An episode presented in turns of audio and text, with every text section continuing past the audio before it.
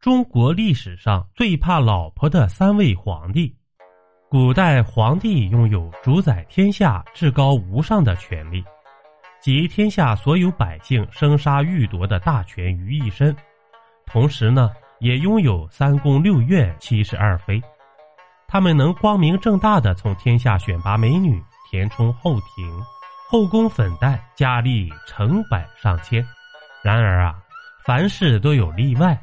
也有皇帝有惧内的情节，接下来呀，咱就来看看其中最有名的三位怕老婆的皇帝。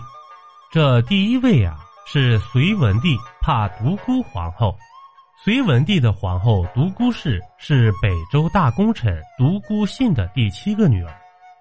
这独孤皇后可以称得上是河东狮吼。独孤皇后之所以这么霸道，因源于她超强的底气呀。独孤信可不是一般的家族，他的长女是北周明帝的皇后，四女儿是唐高祖李渊的母亲。独孤氏十四岁便嫁给了比他大十二岁的杨坚，这婚后两人感情很好。杨坚对独孤氏可以说是言听计从。这结婚的时候，独孤氏发誓绝不容忍杨坚有别的女人。绝不容忍杨坚有一生之子出现，杨坚却坚决的答应了。在杨坚当了皇帝以后，依然要奉行约定，后宫莫敢禁欲，这让隋文帝苦不堪言啊。当然，凡事都有例外。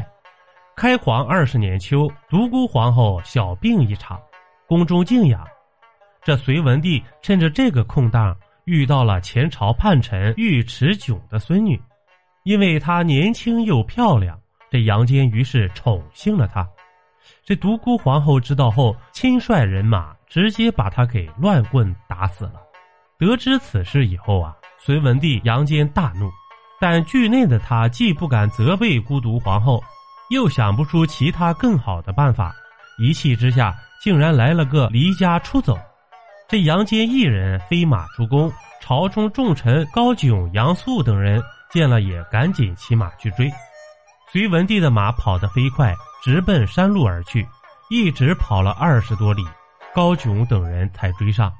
众人苦苦相劝，这隋文帝叹息的说了九个字：“吾贵为天子，不得自由。”据说这就是汉语“自由”一词的最早出典。可能连隋文帝杨坚都没想到，他的一不留神道出了一句千古名言。高炯便劝杨坚说道：“陛下岂以一妇人而倾天下？”这杨素也极力劝慰，听了他们的话，杨坚心情才渐渐平静下来。丢了面子的他跟着他们回到宫中。事后呢，杨坚依然对独孤皇后毕恭毕敬，这在历史的皇帝中恐怕是绝无仅有的。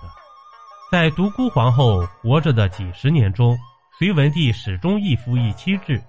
直到公元六零二年八月，独孤皇后病死后，隋文帝才彻底自由了。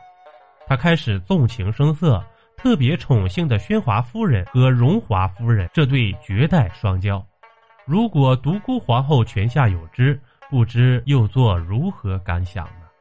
第二位，后唐庄宗怕刘玉娘。这刘玉娘啊，出生于贫农之家，后来沦为歌妓。因为长得倾国倾城，被贞简太后看中，纳其为晋王府当了婢女。贞简太后将刘玉娘转赠给唐庄宗李存勖。刘玉娘不但长得美，而且善于奉迎，深于功绩，因此深得唐庄宗李存勖的喜爱。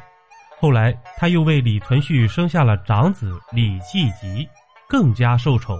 最终，刘玉娘被册封为皇后。成了皇后以后啊，这刘玉娘露出真实的面目，狠毒而专政，残酷而无情，不但坏事干尽，极力贪图钱财，而且六亲不认。据说啊，他那失散多年的生父刘山人便找上门来了。这刘山人多年来一直在寻找失踪的刘玉娘的下落。当得知刘玉娘不但活得好好的，还当上了皇后以后。他便迫不及待地赶来见他，结果看到一副乞丐模样的刘山人后，刘玉娘做出惊人的举动。这刘玉娘称其父早亡，此人必是假冒皇亲的市井无赖，令人将老翁打二十军棍，立即轰走。当时的国内连年大旱，军民都吃不上饭，只有啃树皮。占星者告诉李存勖说，最近将有战事发生，最好提前备好钱粮。这李存勖啊，立刻就同意了。可刘玉娘呢，却是不依。最终呢，此事就这样黄了。后来国家果然爆发了战争，这李存勖亲自披挂上阵，最后被敌军的刘建射中，身受重伤。这刘玉娘听闻李存勖受了重伤的消息，也不去看望。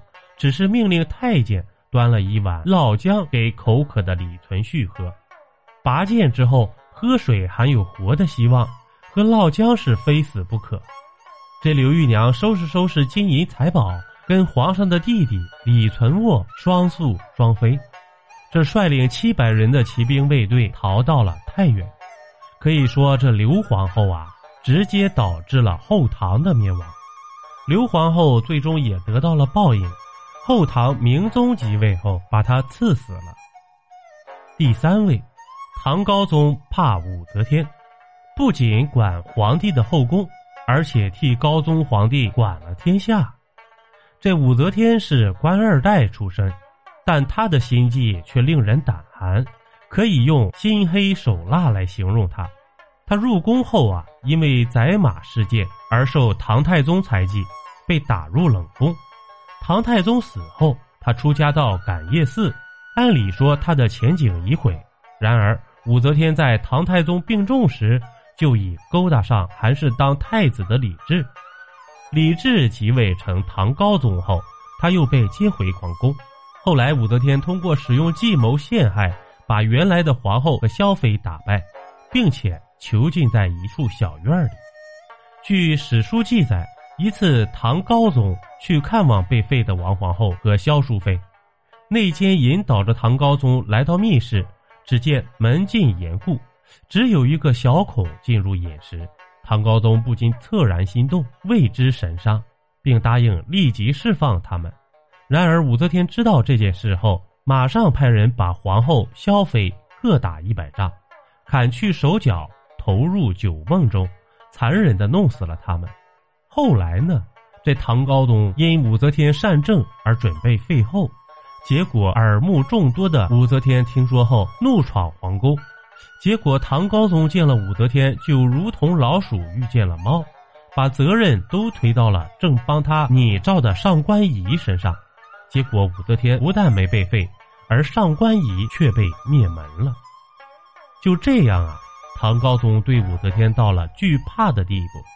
可以说，他的威猛恐怕没有男人不害怕。随后，他因为身体原因，朝中大权都被武则天掌控操纵。后来封武则天为天皇，形成了二圣临朝的局面。而在唐高宗死后，武则天直接废掉他的儿子，坐上了皇帝的宝座，武则天也就成了中国历史上唯一的女皇帝了。订阅关注不迷路。中国历史趣闻录，感谢收听，下集更精彩，咱们下集不见不散。